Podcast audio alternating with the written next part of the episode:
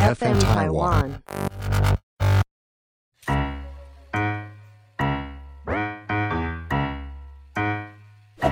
大家好，我是 Karen，欢迎收听 Karen 老师有意思。八月中秋哦，也正值这个农业收成前后，那么秋社祭来答谢土地公的这个保佑，保佑这个一年这样子丰收的季事。我们台湾人呃汉人哦，也称它为这个土地公生哦。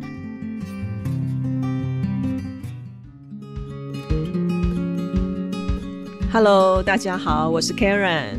中秋节到了，中秋这两个字呢，以前在古书上面就有出现哦。可是以前在古书上面有出现这个中秋拜月的活动，但是也没有明明白白说是在八月的哪一天。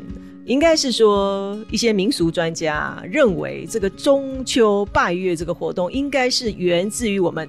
庆祝这个秋天丰收哦，秋收，然后祭拜土地神的一个仪式，感谢的这个仪式哦。那真真正正在这个农历八月十五中秋节的起源，应该是说在唐朝初年，然后在宋朝盛行哦。宋朝很有钱嘛，哦，很 盛行哦。那么一直到这个明清时期哦，一直到现在。成为我们重要的这个传统节日之一啊，呃，叫中秋啊，或者是说呃拜月节啊、女儿节等等的说法哦说辞。而在早期哦，这个祭拜土地神，中秋节前后这个农作物收获的这个时节哦，祭拜土地神，在早期叫做秋社哦，秋社。秋社就是呃，我们这个立秋啊，立秋之后的第五个天干是戊的这个日子，戊日。为什么在这个时候？因为这个时候呢，这个秋收完毕嘛，这个农作物啊都已经这个收获完毕，官方啊、民间啊就会在这个前后这样的个日子前后呢，开始来祭拜土地神，感谢这个土地神，这个土地的这个厚爱跟护佑哦。所以以前的人讲春起而秋报。春起而秋报的意思就是说，在祭祀土地神的这个仪式有春社和秋社这两个日子。那当然，春社就是在春天，在祈福、祈祷、祈祷土地的这个保佑。那么呢，在秋天这个时候，就是感谢我们这个土地的厚爱跟保佑哦。这个时候，其实在早期是非常非常热闹的。秋社时节哦，家家户户啊都会做这个社糕啊、社酒啊、社粥、社饭哦。比如说，把一些肉片啊，然后瓜果切成片，然后铺在饭上面哦，然后宴客或者是供养。神明哦，供养土地神，然后宴请宾客，甚至啦，这个用篮子哦装一些呃社糕啊，或者是说呃这个藻类啊一些甜品，然后来做分享，互相交换礼物哦，跟这个邻里乡间来交换礼物。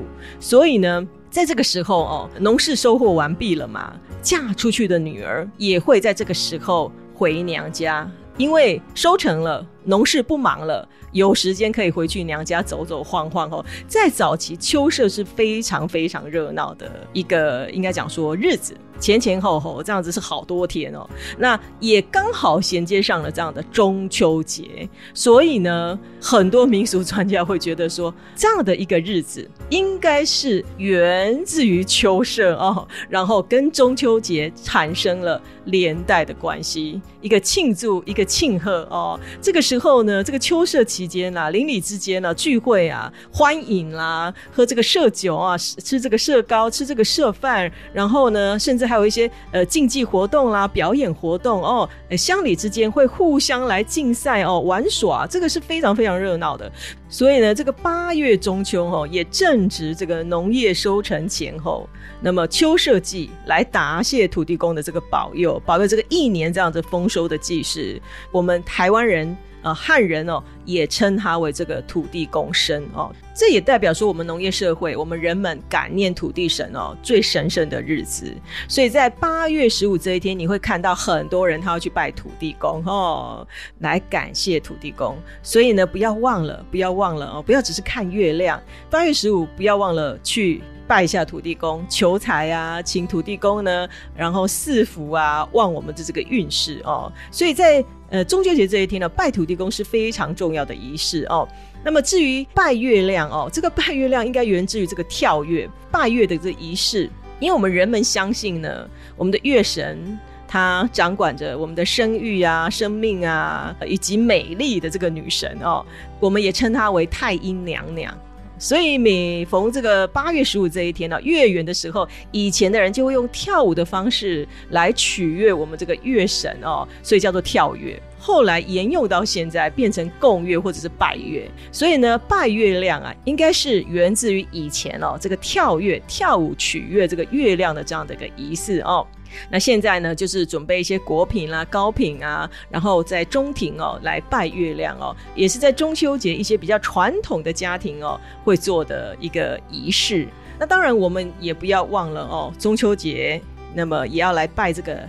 月老，中秋节八月十五这一天也是我们的月下老人的生日，所以一些单身男女啊，如果可以的话，那当然可以到月老庙啊，买一些果品啊、甜点哦，来祭拜月下老人。也建议在这一天，可以的话穿。喜气一点的颜色啊，红色、粉红色，呃，让自己这个运势啊、姻缘啊、桃花能够旺一点哦，来助长自己的运势。而中秋节呢，还有一个仪式，就是这个赏桂花。赏桂花在农历八月哦，其实我们讲说桂月，桂月八月桂哦，本身八月哦也是桂花盛开的季节，所以啊，大家不要忘了哦。桂花盛开的季节，桂花的香气呢，会让人这个心旷神怡哦。然后呢，这个桂子花开，十里飘香。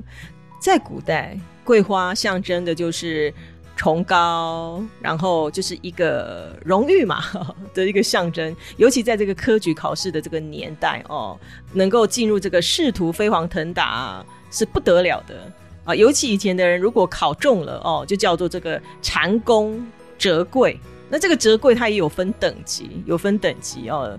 状元呢就是这个丹桂，榜眼呢就是这个金桂，然后探花呢就是银桂。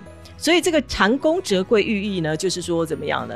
这个仕途哦通达哦。所以这个唐宋以来，这些文人雅士啊、文人墨士啊，这些官宦人家就喜欢在庭院里面这个种这个这个桂花哦。有点炫耀的这个意思哦，那当然我们在讲哦，桂花也代表是贵人哦，所以在这个呃中秋节期间哦，吃一些桂花的制品，例如说这个桂花酿啊，喝一点桂花酒啦，吃一点桂花糕，也可以助长我们的运势哦。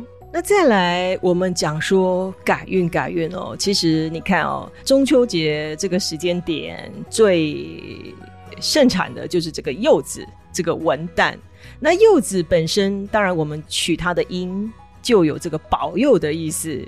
而在卦象上面，有一些易经专家会觉得说，这个卦象属于大有哦，大小的大有没有的有。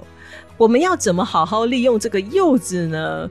呃，在这里建议给好朋友哦，他这个卦象既然这么好，而它又有保佑的意味。那不妨不妨，如果家里有一些柚子的话呢，我们可以摆在今年的这个旺位。今年的旺位是西边，而今年的财位是东北边。如果你要旺你的运势、旺你的财的话，哎，我们可以在这两个位置上呢摆上柚子，有这个保佑哦，有一个丰盛丰收的这个用意，可以摆在这两个位置。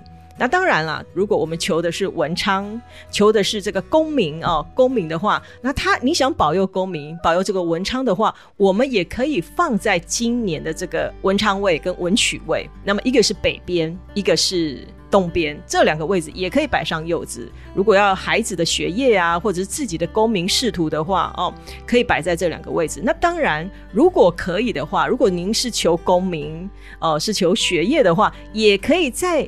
哎，这两个位置除了摆上柚子之外呢，另外再摆上一些桂花的制品哦，例如说桂花酒，或者是说一些桂花糕，这个桂花酿啊，或是桂花摆在这两个位置来祈求功名哦，更加分哦。这两个位置哦，就是呃文昌文曲的位置，一个是北边，一个是东边，可以好好的运用一下。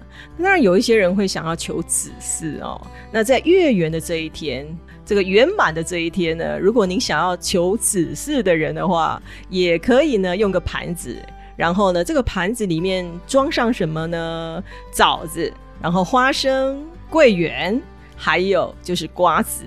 这代表着早生贵子的意思哦，可以装在盘子里面，然后放在自己的房间哦，哎，取其音哦，早生贵子哦，所以真的这个房间哦，在中秋节啊，开运啊，转运的方式非常非常的多。在这里再提醒给大家，就是月亮它是我们这个太阴娘娘，她掌管的就是女性，在早期。也有这样的说法，就是如果可以的话，在中秋节这一天哦，为人子女的尽量晚一点睡觉哦，晚一点睡觉，有一点点类似在过年的时候守岁的这个概念。如果晚一点睡觉，可以帮我们家里的母亲延寿哦，延寿，这是最早期的一个说辞哦。在这里呢，Karen。提供一些中秋节开运、转运、补运的方法给大家，简单的做参考。也祝福大家中秋节快乐！我们再见喽。